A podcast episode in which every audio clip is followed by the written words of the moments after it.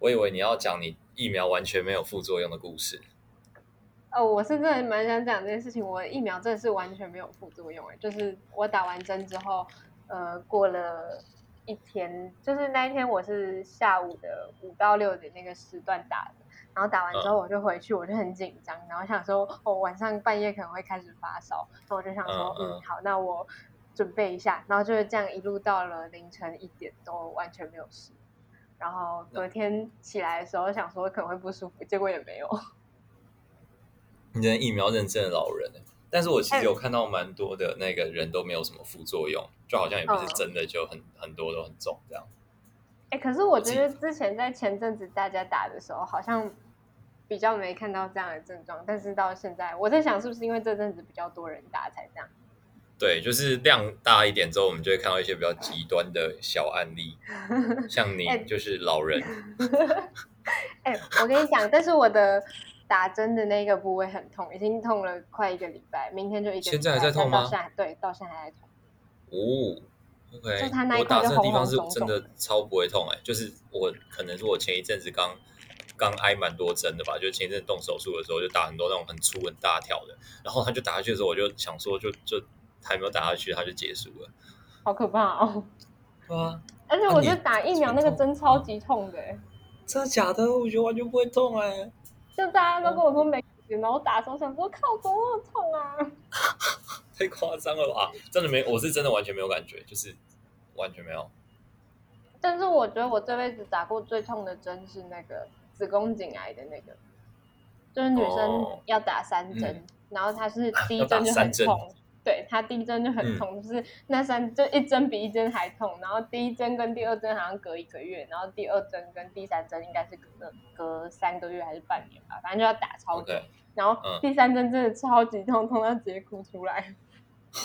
太夸张了吧！我自己打过最痛应该是卡介苗，就是我记得我很我印象超级无敌深刻，因为我之前打针是完全不会哭、不会痛、不会叫的那一种，然后我就打下，就打针当下其实也没有什么。就是还是会痛，但是就是一下就过了嘛。然后我走出我们学校保健室，然后我大概走了差不多不到一分钟，大概三十秒吧，我就跪在，我就就不是要压着伤口嘛，我就压着伤口跪在另外一个教室的前面，然后趴在那边，就是超级无敌痛，太夸张了吧？我不知道我是那个时候那个话剧社演技还是怎样，反正我就超这 这这个画面超级有印象，就是我就跪在那边，然后手压在那地方，然后就啊这样，超级无敌痛。好扯哦！这卡介苗真的很痛哎，就是每个人手上不是都还是有那个印记吗？就是他他是真的，他真的有在痛。但我没有打过子宫颈癌啦，所以可能子宫颈癌比较痛一点。哎，你之前打那个的八大吗？就是之前打针那个八大。八大什么意思？那个那个八会很大吗？哦哦哦，你说那个这一次 COVID 的吗？还是卡介苗的？卡介苗的。卡介还好哎，就是看得出来有一个，但是就是跟我的，我看一下哦，跟我的小指头的指腹差不多大吧。哦，真的，我后来发现我的那个打针的孔好像超级小的，就是我看到大家都很大一块。哦哦哦，可能是因为他知道你会痛，所以没有按得很大力吧。那他好贴心哦。还是他把你当做他的理想型？哎，直接切入主题，好不好？好，那我们超硬，超级到底，哎呦，好呀，好了，我们开始吧。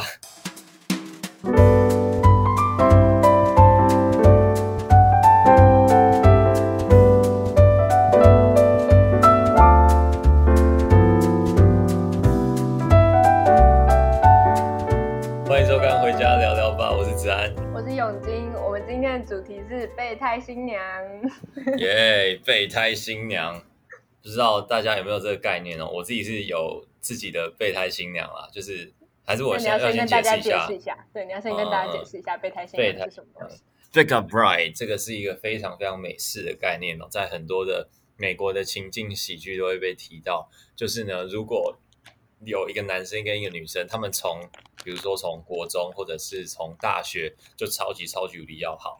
然后他们就会，你在吃东西吗？哦，很大声吗？有一点没关系，你可以直接当 ASMR。好，我很抱歉。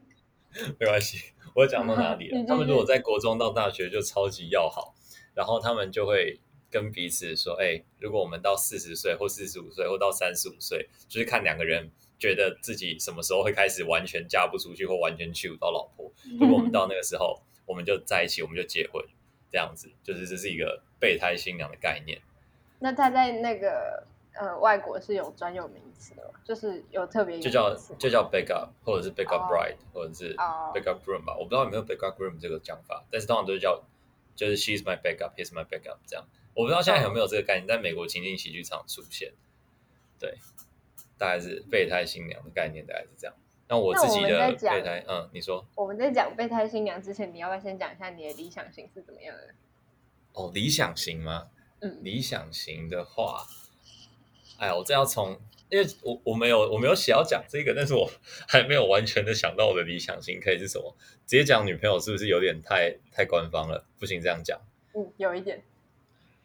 我觉得，但是我可以、嗯、我可以看出来，你就是喜欢那种看起来很聪明，然后很像老师型的女生。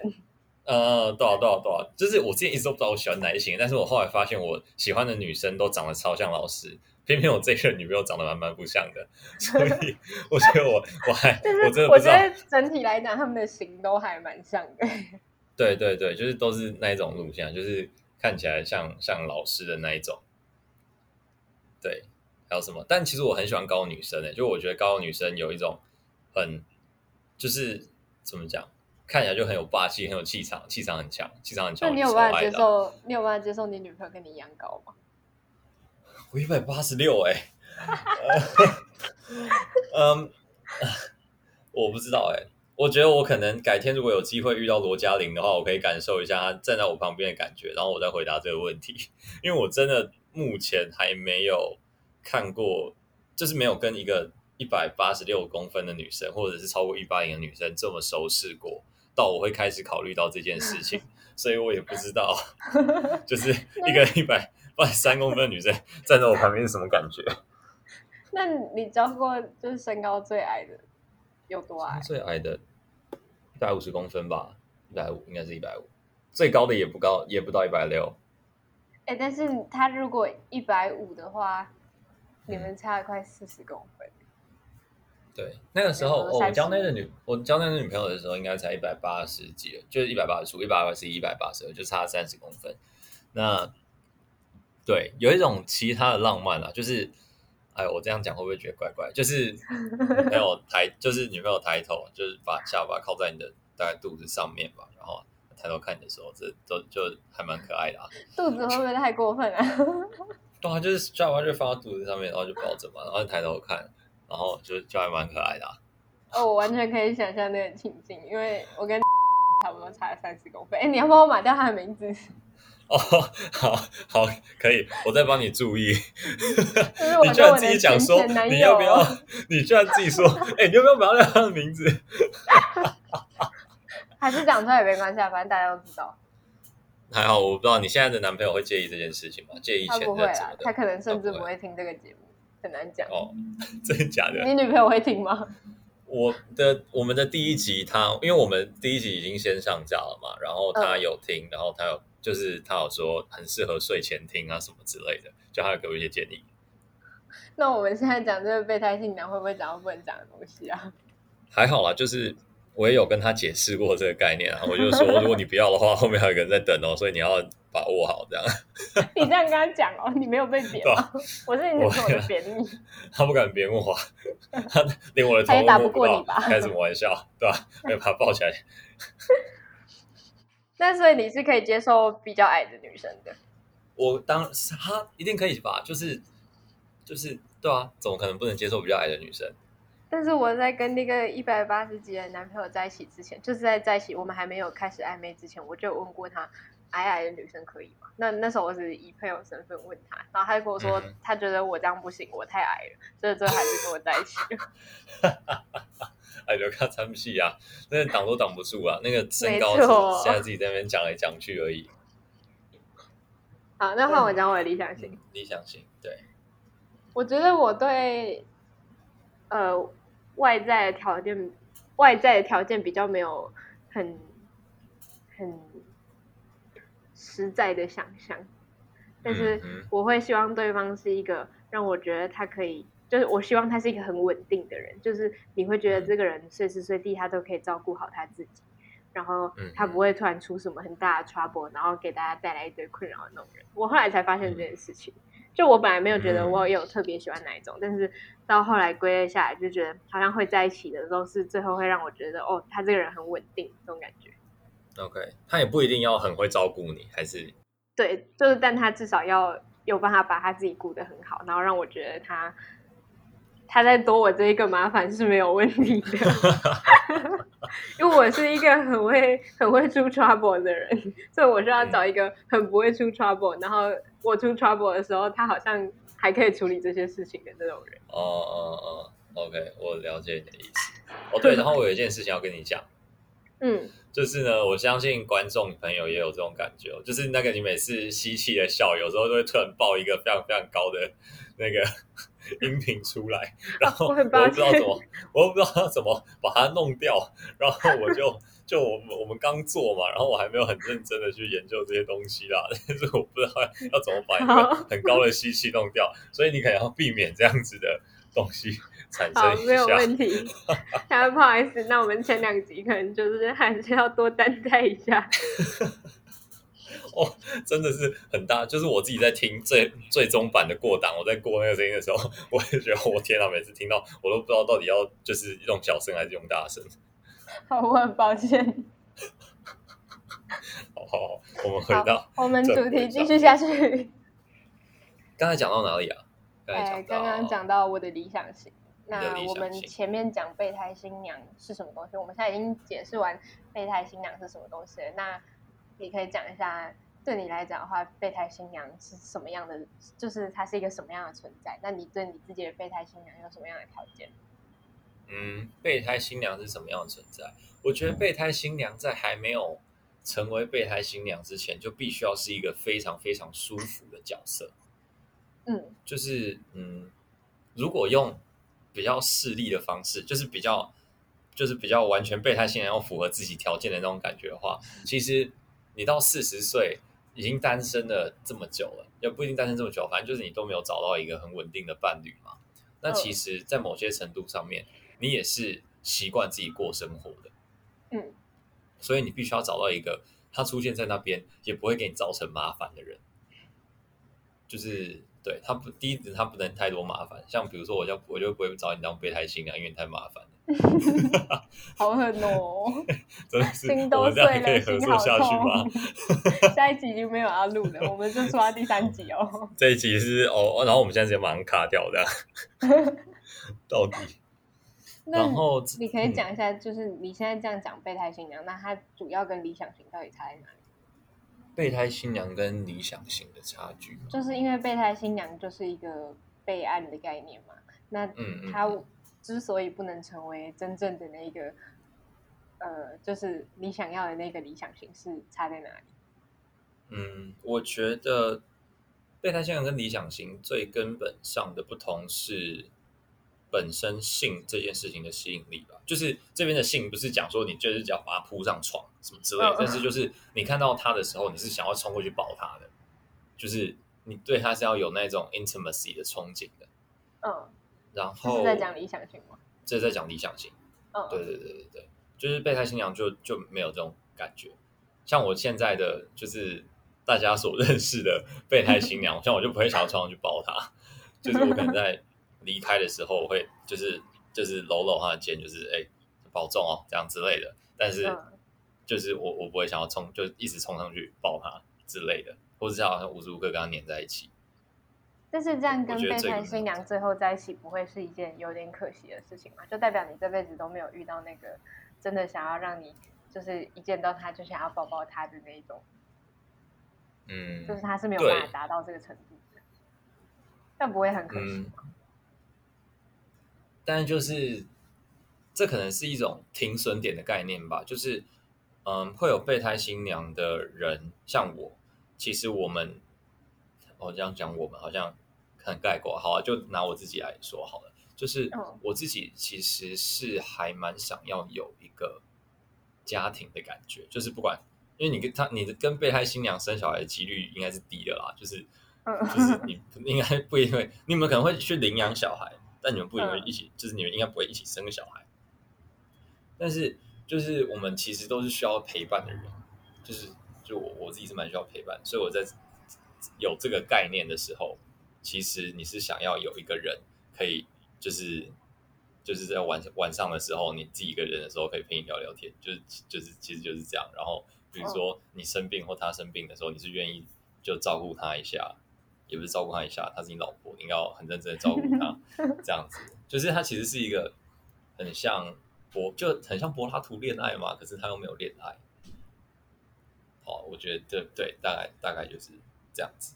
但就是你可以有备胎新娘，然后你本身也目前有一个备胎新娘的那种这种想法，但是我自己是有点没办法理解备胎新娘的这种就这个存在。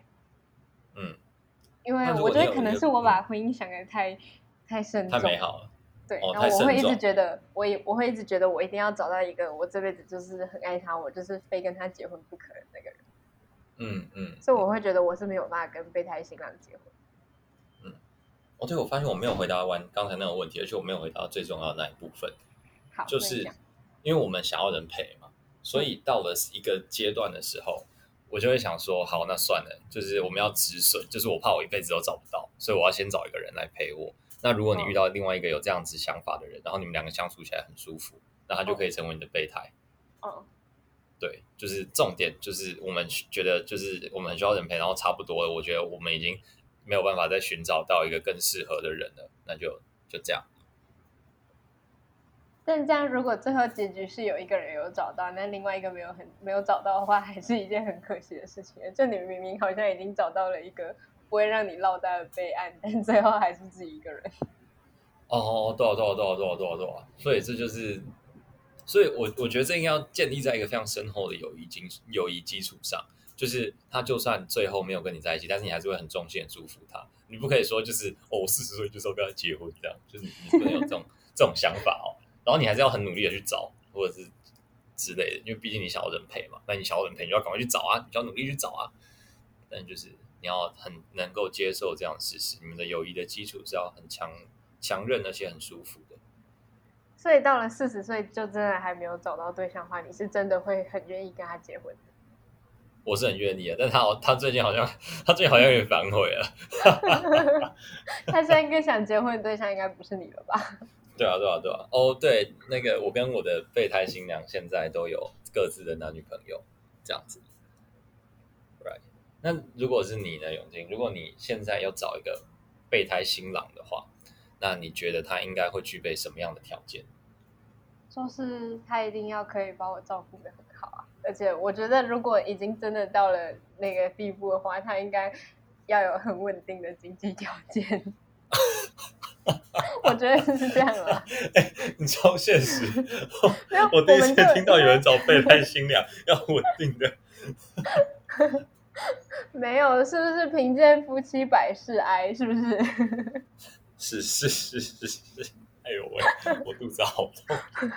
没有，因为我们这样就等于是我们我们结婚这件事情就不是建立在爱之上啊，那我们就会需要有更多的东西去支撑，没有那么多爱这件事。哦哦哦哦。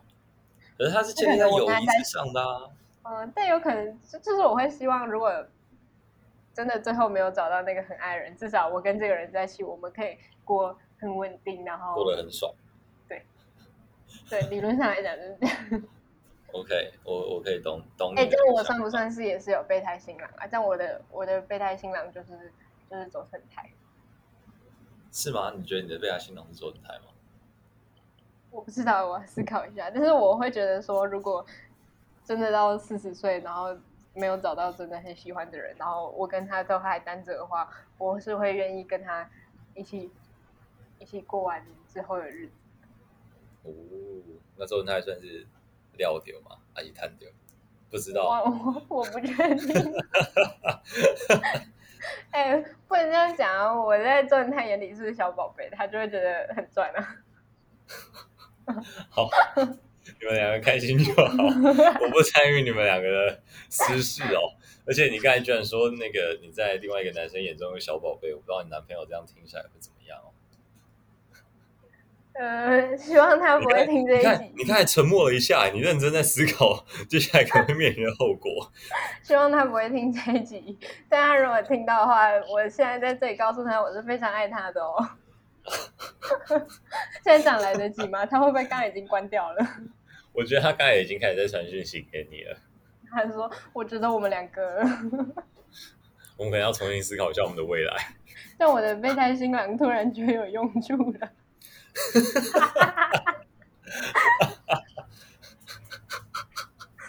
好，这不会这样，这不会这样。没有，我是在传递这种错误的价值观的。我很真心的在交男朋友，好不好？我是说，如果……好，算了，我不知道怎么解释，越抹越黑。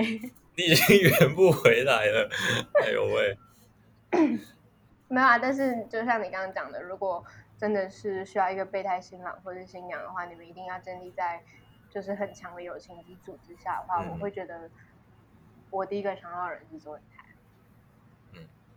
那讲到备胎新娘或备胎，呃，我今天一直发这两次发音，有备胎新娘跟备胎新郎，还有 podcast 发音很重要。这讲到这两个概念的时候，其实我会想到一个一个一个前前一阵子还蛮红的电影，大概两三年前吧，就是比悲伤还更悲伤的事。就是我觉得他们两个是不是就有一点点像，只是他们到最后。那个情感，爱的情感实在是太浓烈了。不然，如果撇除掉他们两个爱的关系的话，他们一起居住的那种模式，其实就有一点点像备胎新郎或备胎新娘的概念。你觉得呢？哎，你这样讲起来，我觉得好像是因为我当初看的时候，我觉得它是一部蛮不好看的片。哦。就是你看的时候，你会真的被那个剧情感动到，你是真的会在那里落泪。但是你走出电影院之后，你会在想，看我刚刚到底看的什么那种感觉。但是如果以你现在用备胎新郎新娘这个概念来解释的话，我会觉得好像是这样没错诶。但是我觉得他们两个对彼此的感情有一点像是，因为他们太喜欢对方，所以会有一点惧怕跟对方在一起这件事情。因为在你跟对方真的有了。呃，就是恋情这件事情出现的时候，你就要你就要先去准备，有可能说你们以后真的分开了，你们就会连朋友都当不成。嗯，对，这个其实也是一个蛮蛮大的议题，就是哎，我觉得这个可以再做一期。那我们现在就是那个进预告的桥段，我们可以先讨论一下那个 主题，直接让他们看到那个那个 behind the scene 这样，哎，就是别人的声音，听我们的声音，OK，就是。如果我我其实有蛮多的，因为我自己谈过不少场恋爱，嗯、哎呦我呀，自己讲好奇怪哦。你也不是啊，你跟我应该差不多吧？啊，差不多啊，差不多，差不多。我觉得我们俩应该差不多。嗯。我自己常常会有人来问我有这方面的事情的时候，他们都会说，就是，可是这真的是一个很好的男生诶。然后这是我第一次，如果我跟他交往的话，是我第一次谈恋爱，那我第一次谈恋爱是不是就不会结婚？那不会结婚，我用用这么好的男生，那我是太浪费了？我觉得这是一个，就是我也不知道怎么该这该怎么回答这个问题诶。我当然是会觉得说，不行，你喜欢就要去追，但是就是对，我不太懂这个心态，也不知道怎么回答，你觉得呢？那你是有办法理解，因为我太喜欢这个人，所以我不跟他在一起这件事情。我现在没办法，我以前觉得可能会有这样的概念，但是我我现在没办法，我没有办法理解这样的概念，就是对，没办法。你有你有曾经有这样的存在吗？在你的生命当中？嗯，我现在没有办法想，就是现在没有想到，但是我觉得这个是有可能可行的，因为如果你是一个。就你会觉得对方在你身边陪伴这件事情大于你爱他这件事情的话，你就真的有可能因为需要他陪伴在你身边，所以你就不跟他在一起。嗯，或是你们俩就不去讲破这件事情。但我觉得要相信这件事情，我我自己来看的话，我会觉得要相信彼此的成熟。哎，就是如果你真的觉得他是一个很棒很棒的朋友，然后你相信他是一个。对你很重要的存在，那你就要相信，就是你们两个就算分手之后，还是可以不要变得这么难看吗？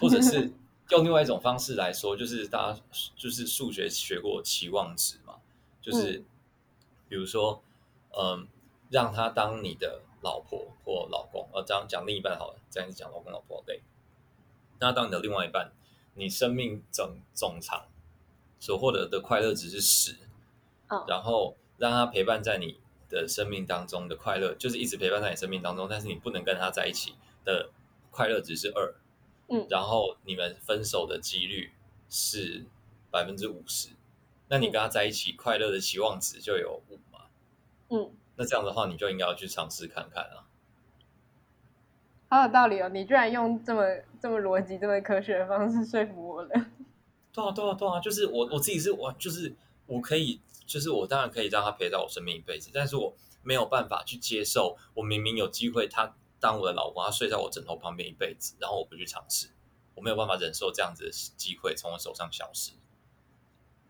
嗯，而且如果对方真的是以朋友身份陪在你身边一辈子的话，你就是要去接受，你以后可能会看着他跟别人，对啊，他剩下的一辈子。开什么玩笑？气爆！我已经把她老公杀了。哎呦！不要乱讲话！不要乱讲话！像那个九把刀的电影一样，去去跟那个人家老公，去跟人家老公亲，我要亲，我要亲新娘。对啊，就是对啊，我我没有办法，我真的没有办法那个接受这件事情。那我可能会，我如果我可能会去亲她老公，然后去亲新娘，就为了亲新娘。对啊，哎，那个很爽 哎。哎，这样对，哎，这样 对喜欢的一整个青春的女。就是你喜欢的一个一整个青春女孩子来讲，其实算是很赚的吧？对啊，对啊，对啊，对啊，对啊，就是很对啊，就是你有把那个喜欢的过程终了，就是你就停在那边，然后就那一刻之后，你可能就要释怀了。哦，我觉得看自己心爱的人嫁给别人这件事情，真的光想到就觉得令人很伤心耶。你小孩子到底要怎么嫁给别人，或者是要怎么娶别人？嫁给别人是不是就更伤心一点点？所以爸爸对女儿的那种，呃，我觉得是哎，而且因为我们台湾算是很传统的儒家家庭，大家都会觉得女孩子嫁出去就是别人家的。就算现在这个状况已经比以前还要好非常多，嗯、但是大家还是会觉得女儿是泼出去的水。嗯嗯嗯嗯。哎呦喂！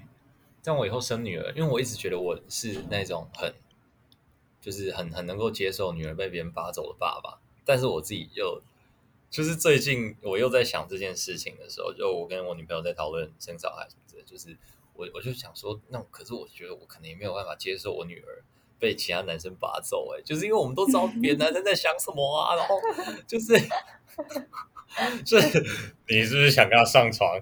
不准这样。